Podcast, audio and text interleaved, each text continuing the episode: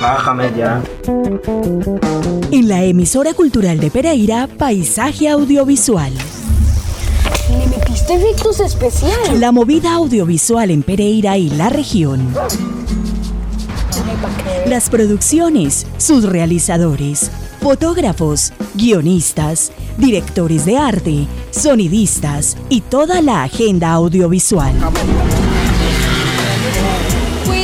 La más completa programación en cineclubes, talleres, certámenes, becas y convocatorias de interés para el creciente sector audiovisual. Vamos, no creo que sea nada peligroso. Paisaje audiovisual, con la producción de Gustavo Acosta. que le tiene miedo a colitas. Si mi abuelo dijo que todos venimos del mismo lugar.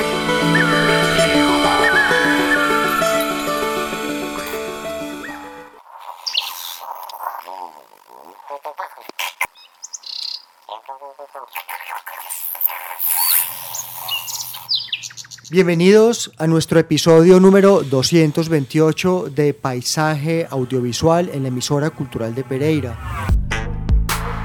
Nos acompañan Mildred Sánchez Velázquez en la producción sonora y Andrés Fernando Alzate en el sonomontaje. Soy Gustavo Acosta Vinasco, hoy con un invitado cuya película se está viendo esta semana a lo largo y ancho del mundo. Estamos hablando de Ricardo Muñoz Izquierdo. Ricardo, muy buenas noches, bienvenido por fin a Paisaje Audiovisual. Gustavo, buenas noches, muchas gracias por, por la invitación. Eh, sigo con mucho entusiasmo el programa. Muchas gracias Ricardo por escucharnos y nosotros seguimos la carrera de Ricardo Muñoz Izquierdo, artista visual, plástico, que ha incursionado en el mundo editorial y además cineasta experimental. Eh, yo, ¿cómo clasificaríamos tu cine que involucra el videoarte? También eh, el cine experimental, la ficción y también de alguna manera es un cine freak. Eh, ¿Cómo defines tú tu trabajo en el campo audiovisual? Es compleja esa clasificación, creo que todavía no la tengo, pero tú lo afirmaste muy bien, linda entre eh, lo excesivo, lo experimental, lo, lo friki, lo lo siniestro, lo irónico. Hay unas temáticas que se lindan con procesos técnicos del videoarte, video experimental y del, y universo de la cinematografía. Pues bien, eh, hoy, mañana, esta semana se está presentando Hipomane Mancinela, el último cortometraje de Ricardo Muñoz Izquierdo en Canadá. Asimismo se está presentando en eh, Filipinas y se acaba de presentar eh, en Popayán, donde tuvo el primer lugar eh, en la categoría de corto experimental en el Festival de Corto de Popayán. Vamos a hablar de esto en compañía de Ricardo, vamos a hacer, te propongo, para llegar a Hipomane Mancinela, que yo diría es quizás de los cortos del cine nuestro más seleccionado y premiado. Eh, hagamos una trayectoria y recorremos varios momentos en la carrera audiovisual de Ricardo Muñoz Izquierdo, ¿te parece? Sí, me parece perfecto. Este es Paisaje Audiovisual, nuestro episodio número 228. Bienvenidos.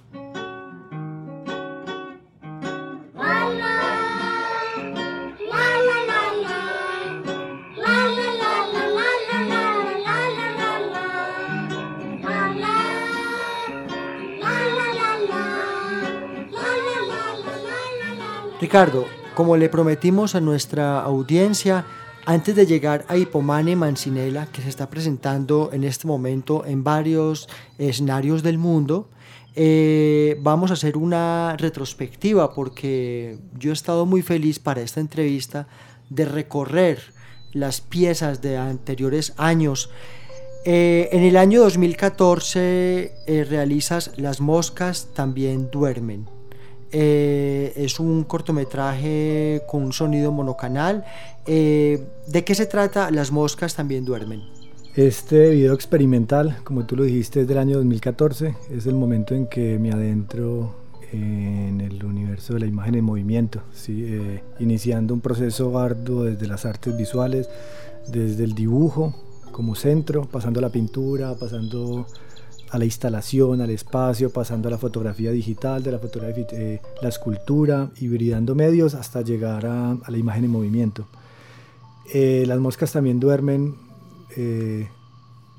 hay mucho de delirios, delirios de la imaginación, de la ensoñación, del mundo onírico, hay obsesiones y no hay una narrativa completamente lineal, son momentos fraccionados que el espectador eh, tiene mucha, mucha potestad de, de definir qué es lo que está sintiendo y percibiendo, pero está ligado completamente al mundo onírico.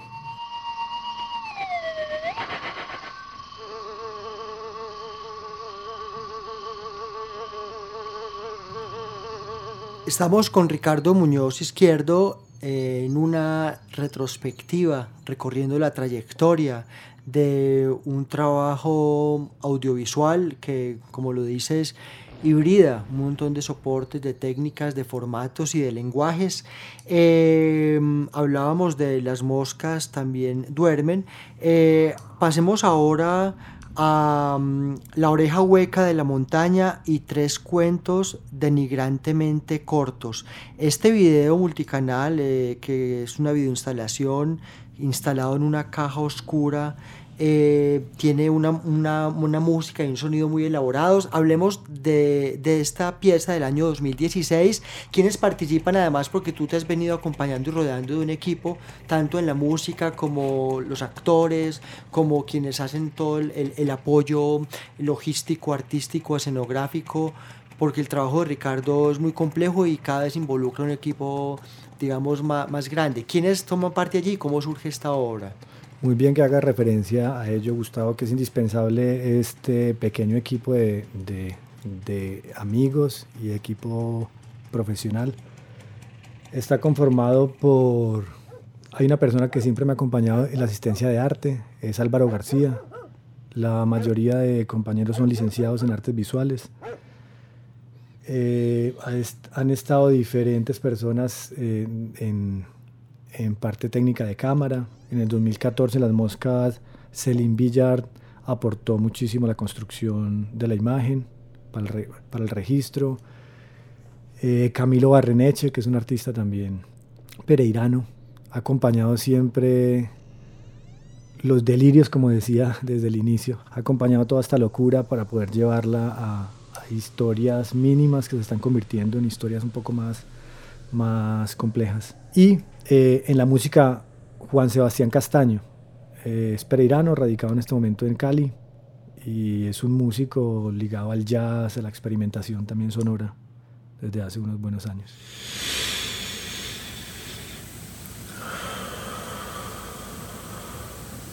Pasemos al año 2018. En el año 2018 quiero destacar dos piezas, Inside, Outside, adentro, afuera, Em, que es un, un filminuto, digámoslo, en sentido pues de, formato, eh, y Afelios y Perifelios, em, que son del 2018. Eh, ¿Qué encontramos en estas piezas y cómo surgen? Y al ser tan cortas y contundentes, también de alguna manera, ¿qué, qué, buscaban?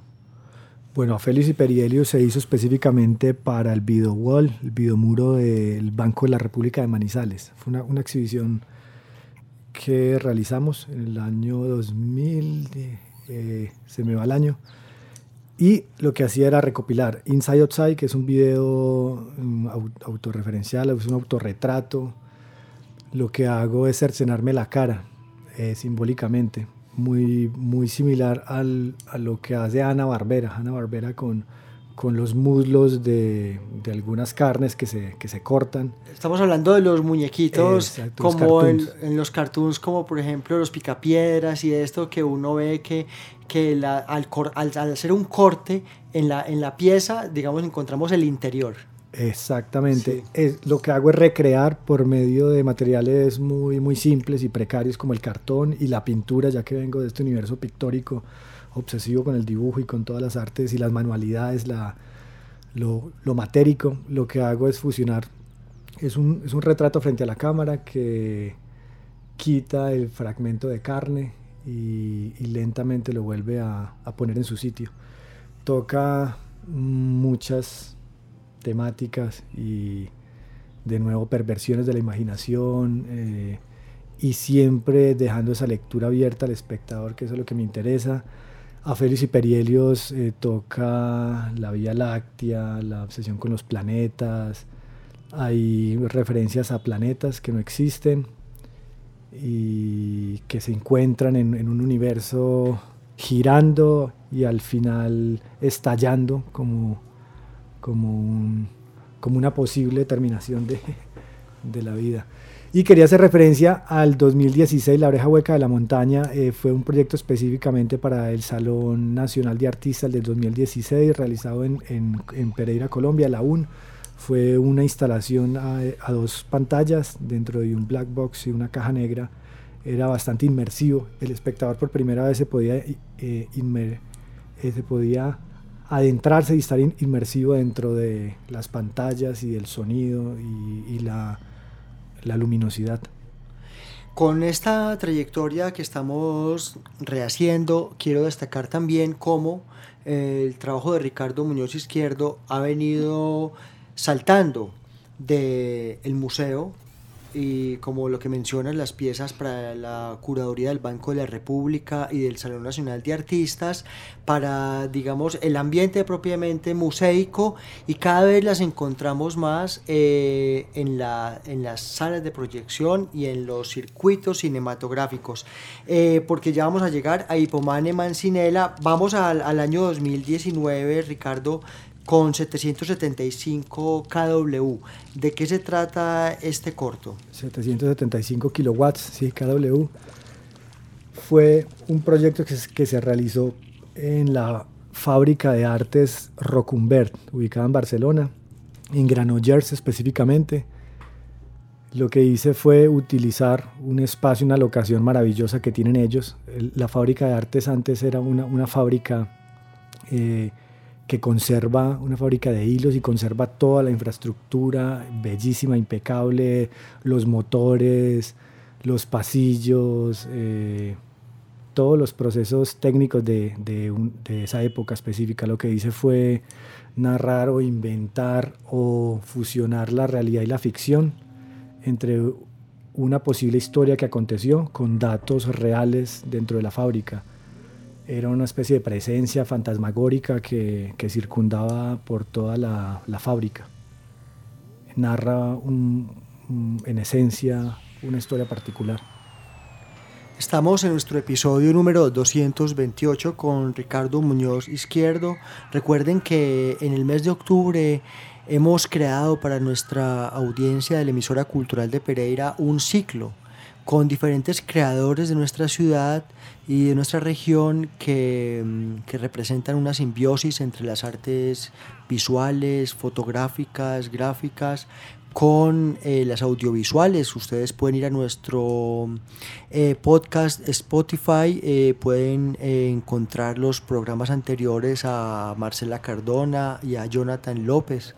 Y estamos hoy con Ricardo Muñoz como mm, celebrando, Ricardo, porque vamos a, en breve ya le vamos a contar a nuestra audiencia de inmensas noticias que trae Ricardo Muñoz para, para Paisaje Audiovisual, porque estamos hablando de premios y de proyectos que, que también eh, vienen próximamente. Muy bien, eh, Ricardo, en el año 2020 llega hacia atrás. Hacia atrás eh, es también un, cortometraje eh, muy, muy breve, muy contundente. ¿De qué se trata?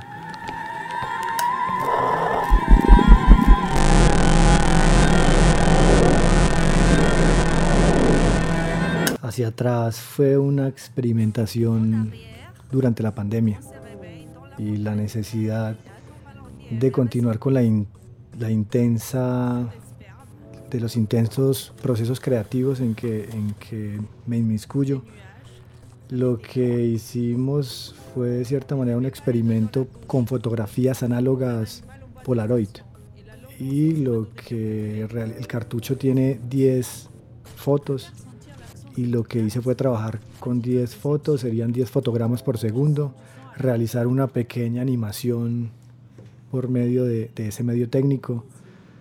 Habla mucho del universo femenino, pensando en ello. Por supuesto, hemos hablado ahora de, quienes han sido tus compañeros permanentes en, en, la creación, como Álvaro García, Diego, ah, la presencia de Camilo Barreneche, Diego Garzón, bueno, muchos más. Y aquí hay una presencia femenina que además lleva la voz y es un corto bilingüe de alguna manera. Sí, eh, la protagonista es Cristina Rendón. Actriz, voix y traducción, Cristina Escobar. Teniendo la posibilidad de, manejar la lengua, el francés específicamente. Eh, y lo femenino no sé por qué lo ligo a ese universo o la sensualidad, también desde, lo masculino y lo femenino, pero creo que el imaginario que tenemos de París y de, Francia estaba muy, cercano a, lo que está aconteciendo en la historia que se estaba contando. Eh, y está narrada por este personaje y está en francés.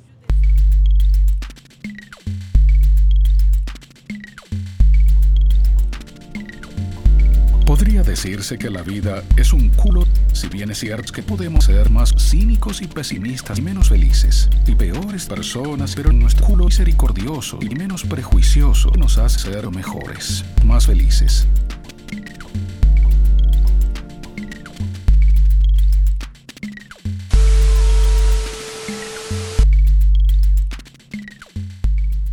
En el año 2020 mm, realizaste El fantasma de un fantasma. A mí particularmente de, los de las piezas que más me han gustado, con un montaje muy llamativo. Eh, ¿De qué se trata El fantasma de un fantasma? El fantasma de un fantasma continuó eh, en ese proceso de pandemia, de encierro completo y con las ganas de continuar y de no parar como en esos procesos creativos, en las ideas iniciales que estaban. El fantasma y un fantasma habla de la muerte de un fantasma, de si un fantasma puede morirse, puede desaparecer, y como una dualidad entre la presencia y la ausencia, y la posibilidad de que un fantasma si pueda tener karma o no. Y lo que acontece son escenas completamente sí, díscolas, extrañas, excesivas, Mm, hay una conversación, en una escena aparece la mano de Dios que empuja al fantasma al inodoro y lo vacía. Es jugando un poco la muerte, la vida, etc. Sí, allá hay un viaje, digamos, acuático muy, mm. muy, muy bello, siempre con, con la técnica y, la, y con el lenguaje de, de, Ricardo mm, en esa, digamos, en este, en este código acuático que, que es muy divertido además. Y lo del agua me parece pertinente que lo nombras. El, siempre hay una permanencia igual del paisaje, pero el agua con la cercanía de la muerte, de, las aguas eh, del mito, por ejemplo, de Caronte, que, se acerca con la balsa a llevar las almas de un lugar a otro. En la cinematografía siempre el agua ha estado vinculada con escenas finalizadas de la muerte, en la literatura, en la poesía. Creo que el agua sí está ligada a estas narrativas que planteo.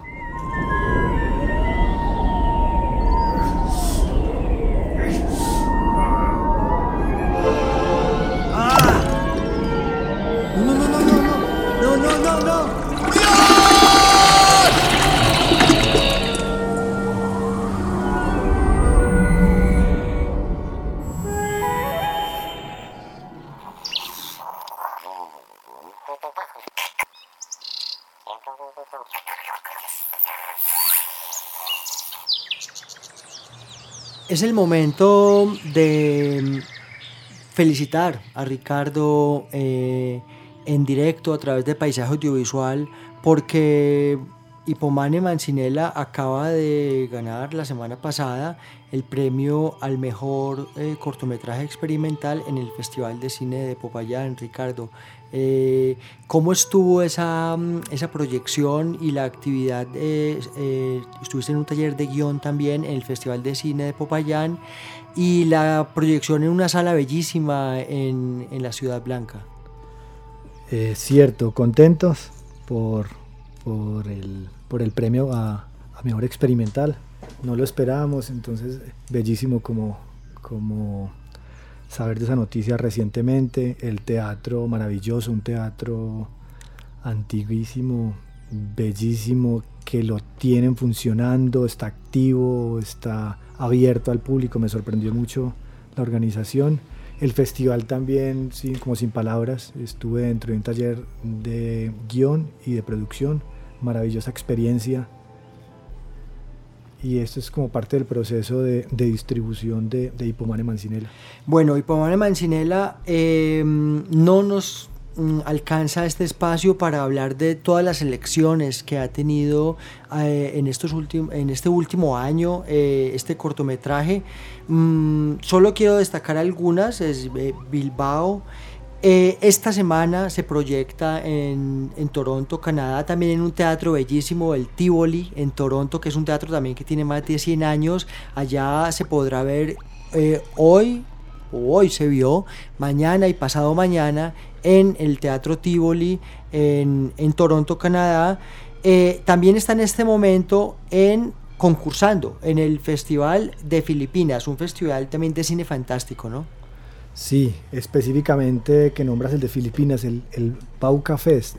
Siempre he seguido este festival por la estética que maneja, por las curadurías excesivas, eh, barrocas, frikis. Eh, me parece muy importante para mí el poder estar dentro de este festival y compartir con, con unas estéticas que dialogan un poco. Mm, ha sido muy importante también la participación de Hipomane Mancinela en el reciente Festival de Cine de Cartagena. Fue, fue nuestra cuota también en el festival, en el FIXI. Pero sobre todo, ahorita en septiembre fue muy grato saber que dentro de la maleta del cine del paisaje cultural cafetero fue incluido Hipomane Mancinela. Eh, bueno, festivales en Bilbao, bueno, en Sudamérica, en Europa, en todas partes del mundo. Y para mí este es el culmen de una disciplina, Ricardo, de investigación, una maduración estética y ahora mencionabas para cada corto de dónde provienen los referentes y todo. Y en Hipomane Mancinela veo, veo de una manera consumada y muy contundente todo ese proceso creativo de, quienes te conocemos de 10, 15, 20 años de trabajo. Eh, ¿De qué se trata Hipomane Mancinela y por qué es un, ya un referente para el paisaje cultural cafetero, para el paisaje? Hablemos de ese fondo histórico que tiene también y hablemos de esas locaciones tan bellas. Hipomane Mancinela, eh, o más conocido como el árbol de la muerte o el manzanillo de la muerte, existe, está clasificado como el árbol más peligroso del mundo y está en gran parte de Latinoamérica y, Mesoamérica.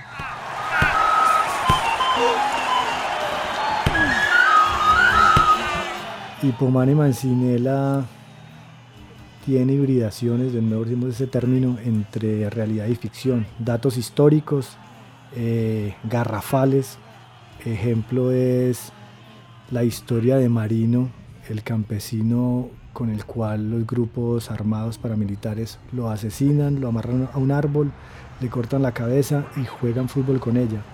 Esta es una de las escenas fuertes, importantes también de, de la posible narrativa del corto, ligadas con datos que no existen, datos de, del exceso de la imaginación, de la perversión de la mirada.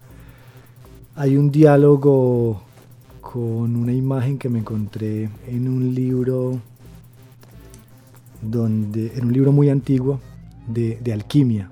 Es un hombre moribundo, tiene una especie de herida como un San Sebastián, está desnudo sobre, sobre un paisaje y del falo le crece un árbol de cabezas.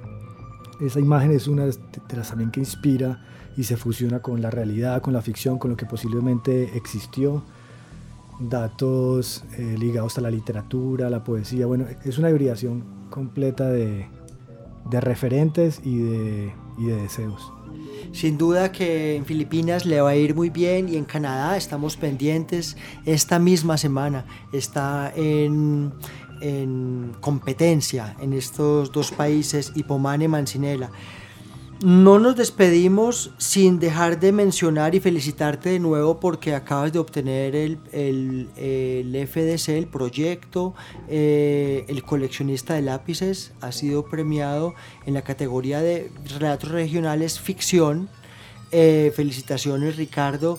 Eh, hablemos un poco de lo que significa para ti eh, la premiación de este proyecto, cuándo se, rodará y cuándo más o menos ya estás constituyendo un equipo, quiénes harán parte del El coleccionista de lápices, premio FDC, relatos regionales.